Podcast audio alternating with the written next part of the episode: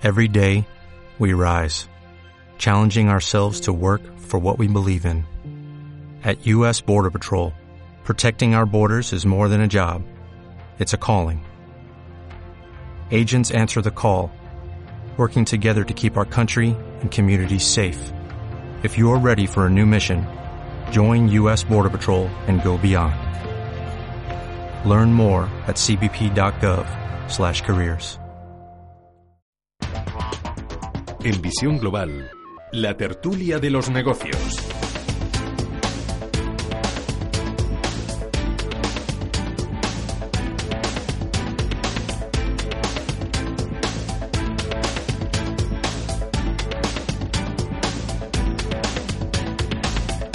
Después de la información y el análisis llega la opinión y la reflexión a la tertulia de Visión Global esta noche con Guillermo Santos. Muy buenas noches, Guillermo. Hola, buenas noches, Manuel. Guillermo Santos es socio de iCapital. Íñigo Petit, muy buenas noches. Muy buenas noches, Manuel. Asesor financiero y CEO de Iden Global. ¿Por qué está subiendo tanto el eh, euro frente al dólar? Guillermo Santos? Pues. Eh, ¿Tiene, tiene, ¿Tienes una narrativa del mercado? Tengo una. me, gusta, me gusta bastante el término, eh, narrativa, muy bien traído. Pero eh, yo creo que, bueno, eh, básicamente es porque eh, se compran más euros que dólares, entonces sube. Pero dicho eso, ¿por qué se compran más euros que dólares? Claro, a eso ¿O por qué se venden más dólares? Probablemente porque el último dato de inflación en Estados Unidos ha sido un poquito flojo, eh, ronda el 2, muy poquito más del 2, baja eh, con respecto al dato, hablamos del dato de octubre, baja con respecto al dato de septiembre desde el 2,25 que estaba la inflación en Estados Unidos y de alguna manera a Yellen eh, que le quedan eh, tres meses para irse, se va en febrero del año que viene, salvo sorpresa de, de, irse antes, ¿no? Prolongar el mandato o no, no, no entra en los planes, pero bueno, podría dejar el puesto antes porque ya está nombrado su sucesor. Pero bueno, eh, al final eh, Yellen quiere dejar una inflación eh, razonable para el crecimiento americano que no cree tensiones y que le dé a la Reserva Federal, digamos, armas y balas para cuando el ciclo empiece de verdad a fallar, poder llevar a cabo políticas de bajadas de tipos, que ahora están bastante bajos, menos bajos que en la eurozona, pero bastante bajos. Entonces, eh, quizás el mercado está descontando y por eso se están vendiendo dólares que en la reunión de diciembre, para la que creo que es el 14, 13-14 de diciembre, con lo que quedan poquito más de dos semanas, la Reserva Federal no va a subir con va a subir 0,25 nada más los tipos y el mensaje que va a acompañar a esa subida va a ser un poquito de lo que se suele denominar dovish, eh, un poquito tibio, poco agresivo de esperar y ver en vez de eh, la Reserva Federal eh, va a continuar esta subida de tipos de manera contundente. ¿Por qué? Pues porque la inflación no existente ahora mismo es el, uno de los principales temores en Estados Unidos y quieren, eh, ya digo, querría Yellen eh, dejar su puesto con una inflación como mínimo bien por encima del 2, más bien hacia el 2,5, que es más que razonable con el crecimiento de Estados Unidos mantenido durante 8 o 9 años y este año de nuevo rondando eh, como va a ser el 2,5%.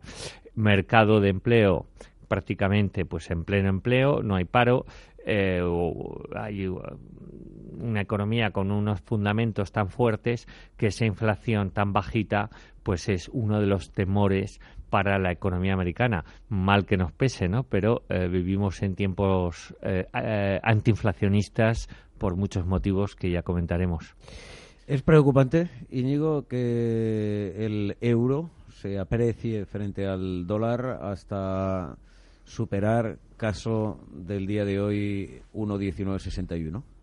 Bueno, preocupante yo creo que a unos más y a otros menos. Al fin y al cabo, eh, todos sabemos que una divisa cara perjudica las exportaciones y en Europa pues hay varios países que tienen, bueno, pues que el peso de las exportaciones en su Producto Interior Bruto es relevante. Estos países, como siempre, sufrirían. Es el caso de, de Alemania, ¿no? que quizá es el más paradigmático en, en, en Europa. Con todo, yo creo que tanto Alemania, pero centrándonos de nuevo en Estados Unidos, son maquinarias eh, auténticas de, de, generar pues eh, crecimiento, de generar consumo, etcétera, ¿no? Yo creo que en Estados Unidos veníamos de unos meses de, una mar muy tranquila, ¿no? En la que el mar estaba en calma y ahora parece que en cuanto tiras una piedra, pues la onda se nota mucho, ¿no? Entonces yo creo que, que, tienen una sensibilidad ahora mismo los inversores muy alta. Cualquier dato que pueda salir en Estados Unidos, sobre todo si va en contra de la marea, vamos a decir, positiva, yo creo que, son muchos los analistas que, que vaticinan eh, pues, eh, alzas en las estimaciones y en los resultados empresariales como consecuencia de la reforma fiscal de Trump, que es otro apoyo importante pues para que Estados Unidos siga en la misma senda, ¿no? Peligroso. Hombre, yo creo que la realidad es que a principios de este año la gran tesis era la paridad. Eh, pienso que eso se ha retrasado durante un tiempo, pero que sigue vigente en el fondo, ¿no? Que las mismas tesis que se defendían entonces, eh, amén de esa reforma fiscal, que sí que puede dar un impulso adicional a Estados Unidos respecto eh, a Europa, yo creo que se mantienen y que ahora, bueno, pues eh, conforme la política monetaria se ha ido aclarando, yo creo que Guillermo tiene toda la razón, ¿no? En esa actitud quizá un poco más, bueno, más conservadora, más eh, puede preocupar a algún inversor que tenía otras expectativas distintas, pero fuera de eso yo creo que sigue siendo un pequeño eh, bache o, eh, en fin, no todos los meses puedes tener la lectura buena de todos los datos, ¿no? Mm. Y en este caso es verdad que la inflación, bueno, pues no, no, no ha gustado. Yo tampoco querría hacer una montaña de ello y esperar un poco a ver también cuál es esa tendencia, cómo se produce y efectivamente ver cuál es la respuesta eh, bueno, pues del mercado en los próximos días a, este a esta nueva eh, a esta nueva idea, ¿no? A esta nueva narrativa de más conservadora que decíamos antes esa palabra.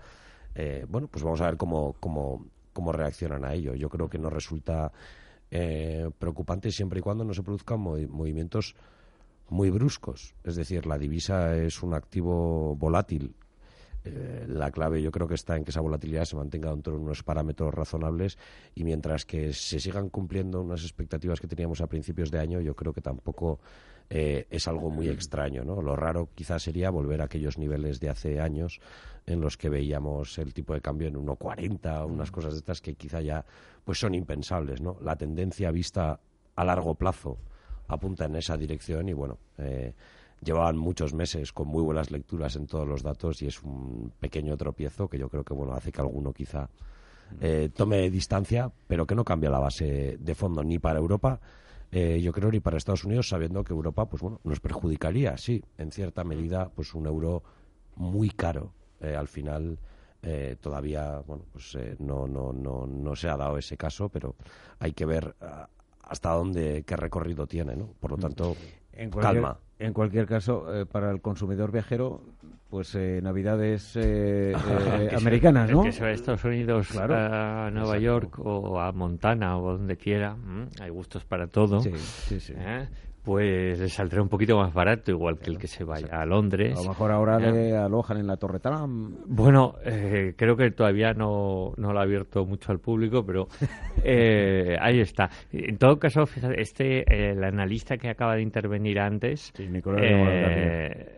de empezar Íñigo y yo, decía una cosa de correlaciones. Yo el otro día vi un gráfico llamativo, de la correlación entre, entre el euro dólar, es decir, eh, vamos a llamarle fortaleza del euro y exportaciones, no recuerdo eh, si eran de la eurozona o de Alemania, para el caso.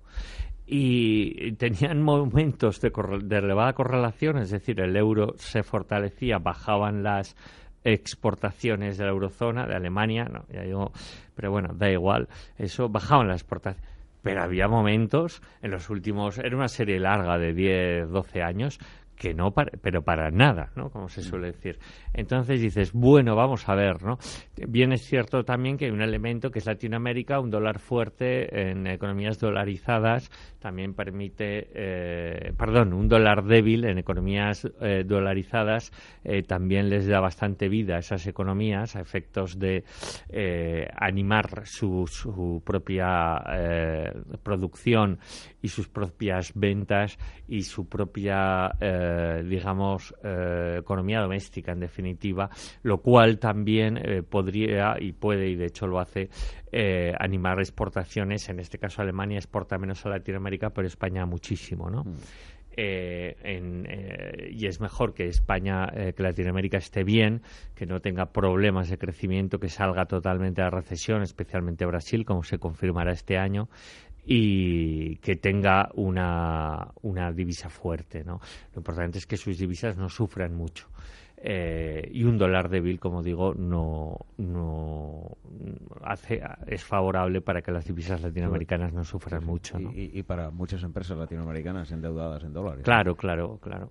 Entonces, en fin, eh, hay varios elementos en esta difícil balanza y bueno, al final lo importante es que Europa crezca, lo importante es que Estados Unidos no dé un disgusto y lo más importante de todo es que China nos levantemos un día y diga, pues miren ustedes, no crecía al seis y medio, crecía al cinco y medio. Que entonces, cuando se producirá el desplome. ¿Sospechas? No.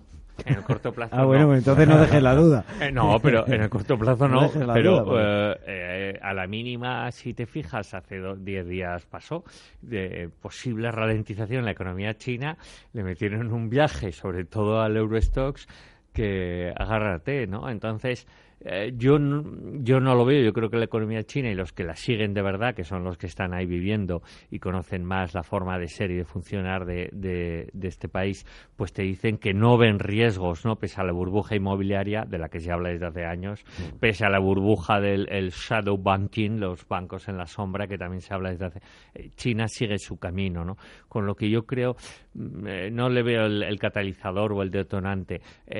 quizá el detonante sería una revolución social y el último Congreso del Partido Comunista Chino ha sido, vamos, una balsa de aceite. Con lo que eh, yo creo que no. Pero, ya digo, el catalizador de un desplome en la bolsa, de una caída fuerte, vendría de ahí. Hombre, yo estoy de acuerdo en ese sentido. A mí China yo creo que es el riesgo que todos los gestores o analistas con los que eh, uno tiene oportunidad de hablar en las últimas semanas. Está ahí, Siempre, está, ahí, está en todas las presentaciones, en todas las conferencias aparece China. Uno le da más peso o, menos en su exposición, pero todos están de acuerdo en que las consecuencias de, bueno pues de que se certifique eso que Guillermo no quiere decir, ¿no? Que es pues una alteración de datos o unos datos eh, que no son de calidad, no resultan fiables, lo cual pues es eh, una consecuencia muy grave en pues probablemente el país que, agrupa a un sexto de la población mundial no pues es importante que esos datos sean fiables a efectos de tomar decisiones de inversión eh, con todo yo creo que la clave en el, en, el, en el tipo de cambio es que se mantenga en un nivel en el que no haga daño a nadie. Es decir yo creo que la paridad puede puede dejar víctimas en, la, en, las cunetas y sin embargo también si nos vamos a 1.30 por ejemplo pues eh, también podríamos encontrarnos con daños colaterales significativos en, en muchas economías. Sin embargo, creo que hay una franja ahí de equilibrio, de estabilidad, en la que mientras se quede dentro no va a pasar nada y, y las exportaciones de ninguna de las, vamos a decir, grandes zonas económicas sufriría, que puede estar entre ese 1,05, 1,15, incluso 1,20, ¿no? Ahora eh, puede estar ahí. Mientras que se mantenga en ese nivel, yo creo que hay como un, un pacto ¿no? Eh, implícito en el mercado en el que Está todo bien, está todo bien, ¿no? Yo creo que mientras se mantenga eso eh, y tengamos explicaciones para los movimientos que se puedan producir a corto plazo, bueno, pues no hay por qué, no hay por qué preocuparse. Eh, al final yo creo que los inversores, el que está en emergentes, eh, yo creo que lo único que le preocupa es que el dólar no se vaya de las manos y que, que, que no se vuelva una divisa muy cara y no olvidemos que los emergentes, como siempre se dice, son los motores de crecimiento, ¿no? Entonces, bueno, que sobre todo cuando las economías desarrolladas, eh, quizá vamos a decir en este caso, con la excepción de España, ¿no? Que somos eh, uno de los países que más crece en todo el mundo, pues el crecimiento global lo lideran estas economías, ¿no? Entonces es importante que también tengan determinado impulso, eh, sobre todo en la medida en la que según parece, pues eh, muchas de estas economías están abandonando un sistema económico pues eh, casi centralizado o próximo a, un, a una economía centralizada en favor de una economía de mercado y abriéndose y bueno conforme vayan mejorando las que quedan no eh, pues algunas economías que tienen grandes problemas como puede ser Venezuela o, otras que, que están en, en, Sudamérica por ejemplo ¿no? entonces bueno Eh, el tipo de cambio siempre es un debate interesante. Hay quien no cree nada en absoluto, hay quien considera que eso es un, casino, pero sí que creo que refleja muy bien un poco esa competencia entre las grandes zonas, ¿no? Entonces, bueno, eh, pensemos que todo se va a mantener dentro de esos niveles de equilibrio y que por lo tanto no se alterarán mucho las decisiones de, inversión. Hacemos un mm, alto en el camino, una breve pausa para la publicidad. Regresamos eh, con el eh, consultorio hoy centrado en los bonos de Abengoa, porque hay tres sentencias que condenan a tres bancos distintos a devolver bonos de Abengoa. Y en los tres casos ha intervenido el bufete de Durán y Durán Abogados. Visión Global con Manuel Tortajada.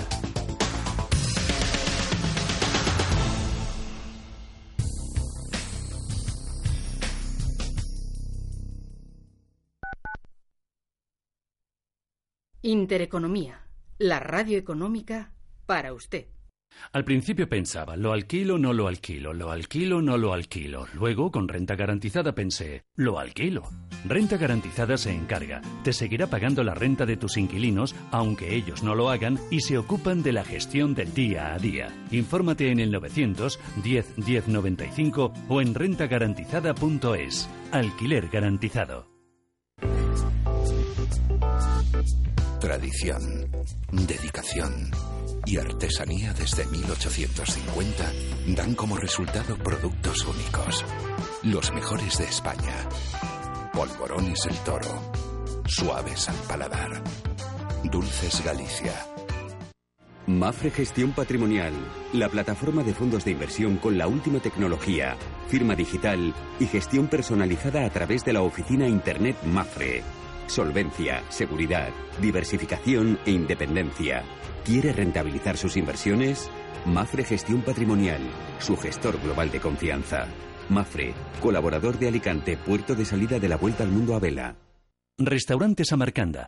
De lunes a viernes de 9 a 12 de la mañana, los mejores desayunos personales o ejecutivos al precio único de 9,35 euros, IVA incluido. Restaurante Samarcanda. Estación Madrid Puerta de Atocha. Con vistas al jardín tropical. Parking y wifi gratuitos. 91 530 97 46. Restaurantesamarcanda.com MIFID II se ha convertido en el gran reto del sector financiero. Su llegada, el próximo mes de enero, cambiará el mapa de la gestión y el asesoramiento financiero. ¿Cómo quedará ese mapa? En Capital Intereconomía, especial MIFID II el miércoles 29 de noviembre, a partir de las 11 de la mañana. La información al minuto, la actualidad al momento. Capital Intereconomía, con Susana Criado.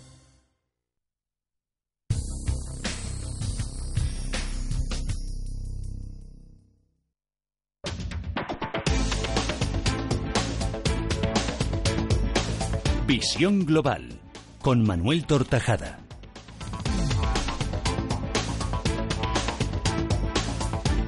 Enseguida seguimos en la tertulia con eh, Guillermo Santos e Íñigo Petit. Antes, a esta hora, como es habitual, cada lunes y jueves llega el consultorio Visión eh, Global. Esta noche con Izaskun Martínez. Muy buenas noches. Muy buenas noches, Manuel.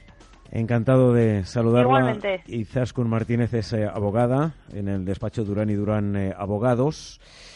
Hoy vamos a hablar de los eh, bonistas de Abengoa porque Durán y Durán Abogados ha conseguido tres sentencias favorables a los bonistas de Abengoa y sentencias eh, que ponen en la picota pues eh, a tres entidades financieras, Cajamar, Bankinter y CaixaBank, aunque tengo entendido que ya habéis instrumentalizado demandas al resto de entidades financieras que vendieron también bonos de Abengoa.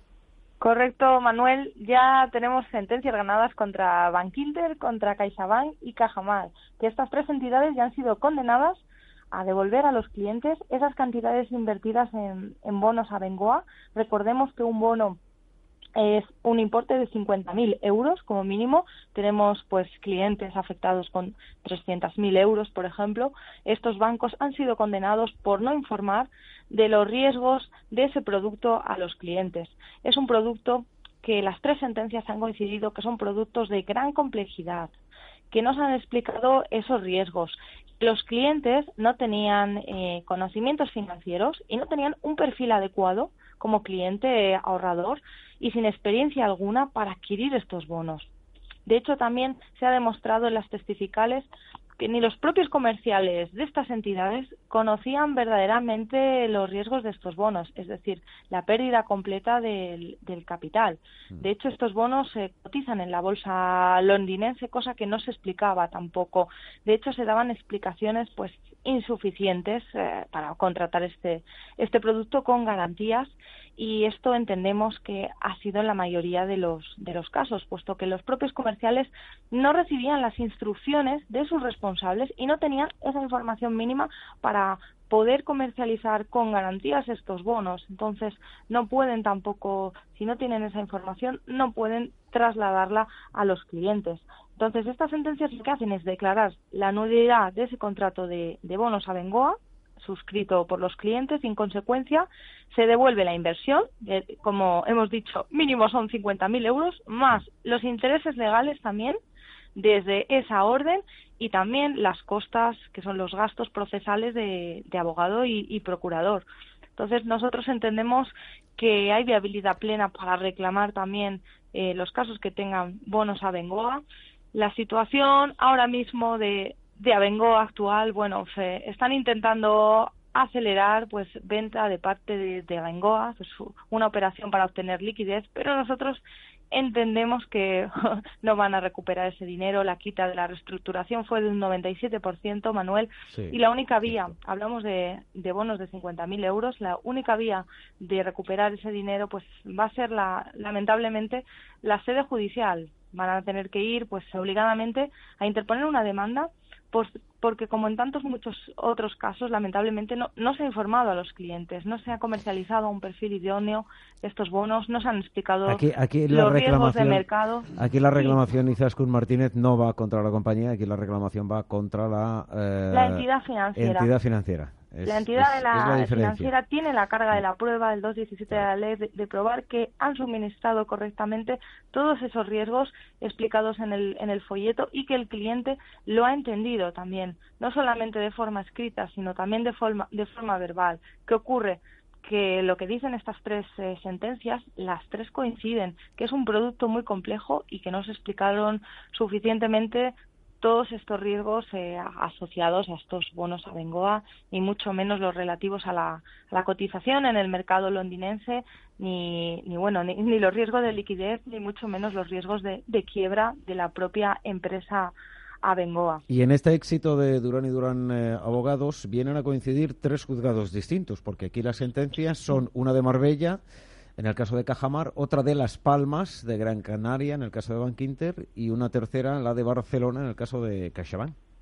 Sí, correcto. Y además, eh, bueno, nosotros tenemos eh, cientos también de pleitos iniciados por estos temas y poco a poco estas son las primeras sentencias que hay, pero poco a poco nosotros entendemos y esperemos que sea rápido, pues irán recayendo también más sentencias contra otras entidades, pero bueno, de momento ya tenemos contra Bankinter, CaixaBank y, y Cajamar y bueno, la viabilidad es muy alta por esto que, que estamos explicando, puesto que ni los propios comerciales se leían el folleto, se estudiaban el folleto y ni ellos mismos tenían la información recibida desde sus responsables de, que estos bonos tenían unos riesgos eh, asociados como por ejemplo pues estos la cotización de la bolsa londinense y el riesgo de liquidez de los bonos el riesgo también que tenía la empresa Bengoa. Todo esto no lo sabían los propios comerciales y empleados de la entidad que asesoraban a sus clientes y por tanto no lo pudieron trasladar a los mismos. Se desconoce el número total de inversores que adquirieron estos bonos y, también la cantidad que invirtieron. Es decir, al final em, eh, todavía no es como en eh, otras eh, cuestiones como cláusulas suelo, como preferentes, que ahí se sabía el número aproximado de inversores o la cantidad que se invirtió. En este caso, estamos todavía em, esperando conocer estos datos. Sí, estamos todavía, bueno, pues esperando y animando a todos ellos a que a que reclamen todo esto que les corresponde y me imagino eh, ya estamos viendo que, bueno, los bonos son 50.000 euros cada bono. Imagínate, Manuel, eh, hay cientos y cientos de afectados, pues esto pueden ser cantidades altísimas. Ahora mismo no sabemos eh, las cifras que pueden ser, pero bueno, hablamos de, de, hasta 20 millones, ¿no? ha dicho Miguel Durán. Sí, es cierto, dijo, es cierto dijo en un, en un medio que eran hasta 20 millones de euros, imagínate. O sea que son cifras altísimas y bueno, es un, es un producto que como tantos otros eh, poco a poco se irá condenando a todas estas entidades que lo han comercializado. Y aquí lo importante es la falta de información relativa a esos riesgos que no fueron explicados y que se han comercializado a clientes que eran ahorradores y, que no era un producto idóneo pues para sus objetivos de, inversión, sino todo lo contrario y que luego pues se han encontrado que, han perdido prácticamente pues ¿Cómo, el 100%. ¿Cómo, pueden eh, acceder a Durán y Durán eh, abogados eh, los afectados que en este momento en fin, quieran iniciar el trámite judicial para recuperar su dinero, teniendo ya como referencia estas tres sentencias favorables que habéis logrado. Correcto, pues nosotros les animamos y estamos a disposición de todos ellos y solicitamos que confíen en nosotros. Nuestro teléfono es gratuito, es el 983 30 20. Estamos también en la página web, las tres W. Tenemos un formulario donde pueden enviarnos sus dudas, sus consultas y darle más información. O si no, pues el, correo de Manuel Tortajada, mtortajada. Y Zaskun, eh, me quería preguntarte, aquellos que me acudieron a la oferta de la compañía y que, en fin, eh, decidieron eh, firmar y la pérdida de buena parte del bono, prácticamente en su totalidad, ¿tienen em, acceso también? ¿Tienen posibilidad? Nosotros entendemos que también, que es viable y que también tienen acceso a, a, solicitar la nulidad y a solicitar todo ese importe invertido. Entendemos que por lo mismo también vamos a conseguir que se declare nulo ese acuerdo que, suscribieron, muchos de ellos se han adherido, pero entendemos que también hay viabilidad para solicitarlo. Por ello, nosotros igualmente solicitamos que nos envíen esa información y cualquier duda que tengan nosotros nos pondremos en contacto con ellos, pero sobre todo pues que, que no lo dejen estar, que no se lo piensen y poco a poco esperemos que vayamos eh, teniendo más sentencias ganadas contra más entidades financieras. Gracias, eh, Martínez, de Durán y Durán eh, Abogados. Y enhorabuena por este éxito. Buenas noches. Si te gustan tanto los goles como a nosotros, si vives la pasión de tu equipo como nadie, si disfrutas de cada partido, de cada jugada, si formas parte de la gran familia del fútbol, ahora con Family Football de CaixaBank tienes más ventajas que nunca. Entra en caixabank.es y descúbrelo. Disfruta de la diversión con Scalestric y lleva la competición a otro nivel en la juguetería del corte inglés. Porque hasta el 31 de diciembre tienes un 25% de descuento en los circuitos del sistema original Scalestric Escala 132. Además podrás ampliar tu colección de coches Scalestric con un 2x1. No te lo pierdas, solo en la juguetería del corte inglés. Consulta condiciones en tienda. ¿Sabías que puedes dormir en una habitación rodeado de naturaleza, rodeado de cactus y plantas suculentas? En Desert City te ayudamos a elegir las especies que mejor vayan en tu jardín, salón o habitación. Déjate sorprender por sus líneas estéticas y su valor ornamental. Descubre nuevas formas de entender y vivir la naturaleza. A 1 salida 26 San Sebastián de los Reyes. DesertCity.es ¿Asesora una SICAV o fondo de inversión?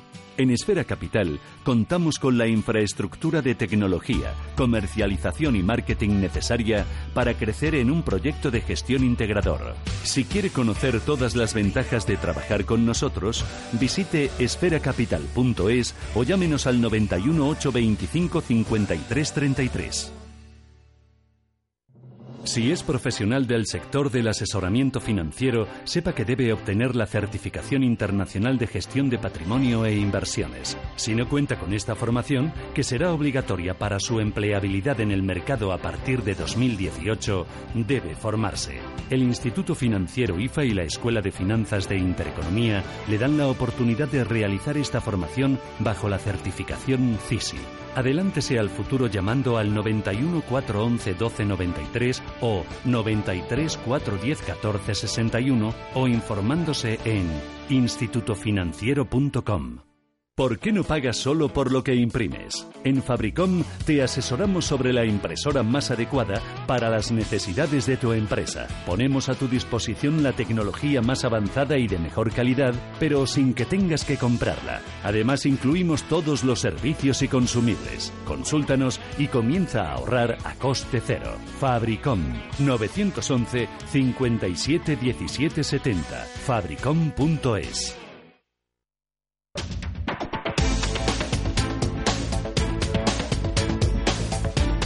Visión Global con Manuel Tortajada.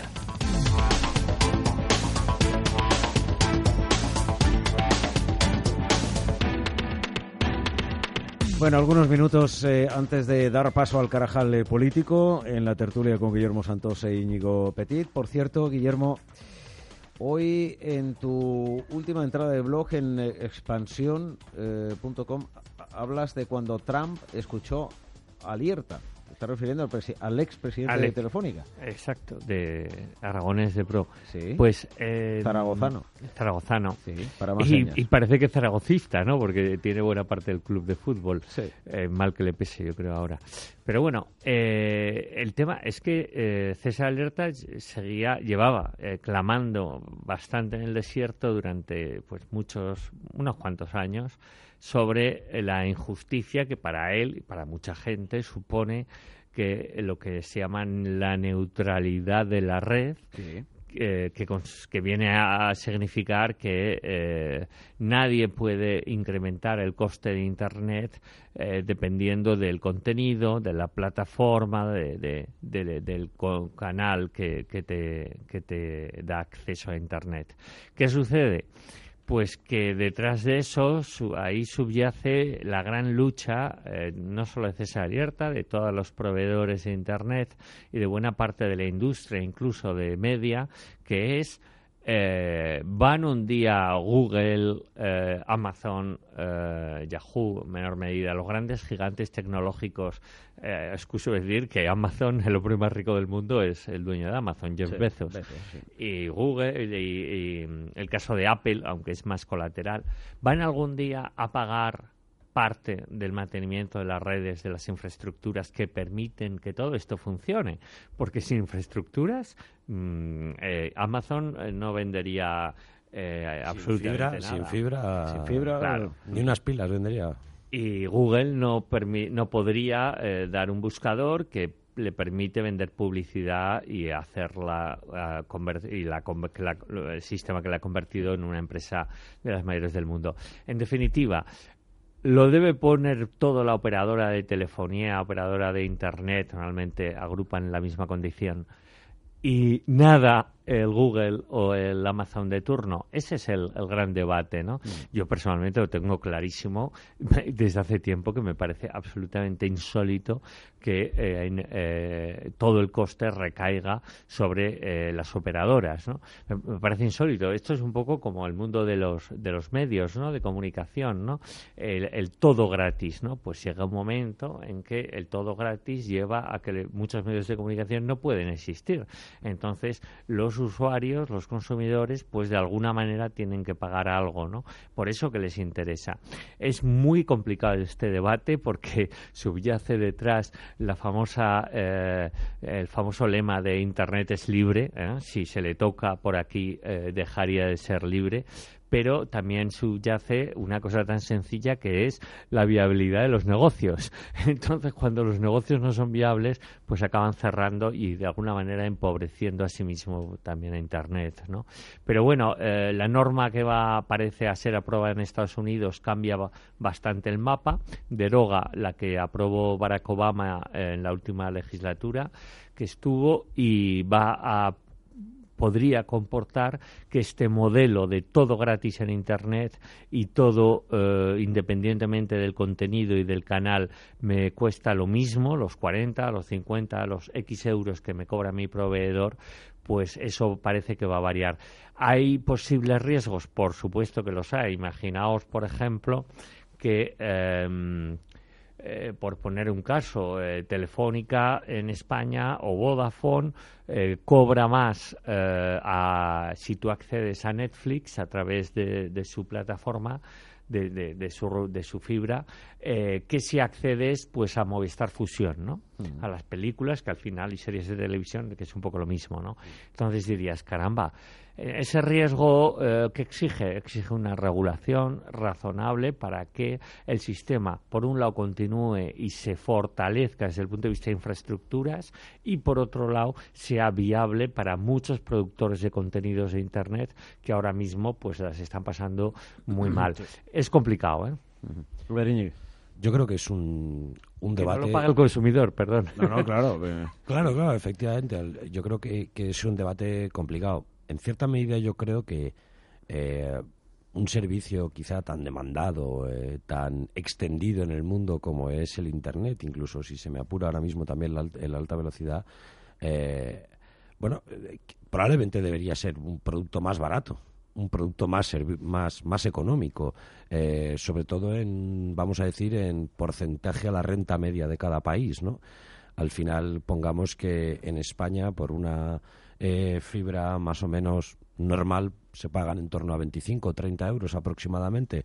Como poco, eh, las ofertas más bajas están en esa línea, con alguna excepción pues que tiene ofertas pues muy concretas, muy limitadas en espacio y en velocidad, que sí pueden ser más baratas, pero por una velocidad media, vamos a decir que está en torno a los 30, incluso 40 euros. Si además se le añade televisión o fijo, muchas veces suele ser obligatorio además en, en estos paquetes contratarlo de esta de esta forma, pues es fácil estar pagando eh, por encima de los 40 euros, ¿no? Mm. Bueno, pues eh, al final nos damos cuenta de que es un servicio que probablemente eh, ese sobrecoste lo estemos pagando los consumidores en la factura final. Y a mí no me parece mal. Lo que sí que estoy de acuerdo es que quizá hay empresas que tienen que hacer más por favorecer eh, esas infraestructuras. Está muy bien que Amazon cree un superparque tecnológico a las afueras de Madrid que sea eh, la envidia logística de toda Europa. Sí, está fenomenal y sin duda nos viene muy bien, pero sobre todo le viene bien a ellos. Sin embargo, principal canal eh, por el que se publicitan y comercian es Internet. Casi único. Me, atrevo a más. Es decir, dentro, Internet en el fondo no deja de ser una vía dentro de lo que es Internet hay muchos canales. El más normal es Google. Y ellos utilizan Google como canal al cual sí pagan por la publicidad. Porque si tú te anuncias en Google, pagas por el clic, como todos sabemos. Es decir, que al canal sí le pagas, pero no al proveedor pagas, de Internet. No pagas al proveedor de Internet. Entonces, no compartes. Eh, no, exacto, exacto. Porque tú ganas 20 euros por una transacción, Google o, Correcto. Amazon, y el proveedor de Internet de esa transacción recibe cero. Exacto, cero. Sin embargo, si tú quieres poner un comercio, una web con comercio electrónico, eh, yo, vamos, eh, gestionamos en la empresa varias. Al final, una de las cosas que uno se da cuenta es que montar una tienda es realmente barato. Es muy barato, basta con un formato. En Internet. En Internet. es, realmente, es, es realmente barato. Y estoy convencido de que yo creo que un coste mínimo, me atrevo a decir incluso testimonial, residual, por volumen de datos o por volumen de operaciones. Una cosa así podría ayudar a mejorar las infraestructuras. Quizá no en los países más desarrollados, en donde yo creo que la propia dinámica económica permite eh, realizar esas mejoras en infraestructuras, pero quizás sí para mejorarlas las de pues gran parte del mundo o de algunas zonas quizá que no sean tan núcleos urbanos que no tienen acceso a ese nivel de infraestructuras y que con un carácter quizá pues eh, eh, vamos a decir no tan económico, no tan empresarial, sino más social, pues quizás se podría llegar también a ese tipo de áreas. Al final yo creo que se trata de poner cuantos menos costes y trabas posibles, pero entendiendo que todo tiene un coste, que nada, nada, absolutamente nada, nada, nada, nada sale gratis. Debería es gratis. ¿eh? Y, que el consumidor se vea beneficiado de todo este proceso, que podría, bien enfocado, podría verse. Y, y llegamos al Internet más libre y más económico y más rápido. Gracias, eh, Guillermo Santos, socio de iCapital. A vosotros, Manuel. Hasta la próxima semana. Íñigo Petit, buenas noches también. Buenas noches, Manuel. Asesor financiero y CEO de Iden eh, Global. 15 minutos de las 9 de las 8 en la Comunidad Canaria. En un instante llega el Carajal político. Luego la crónica empresarial las portadas digitales de la prensa económica más influyente del mundo y el cierre de Wall Street. Visión Global con Manuel Tortajada.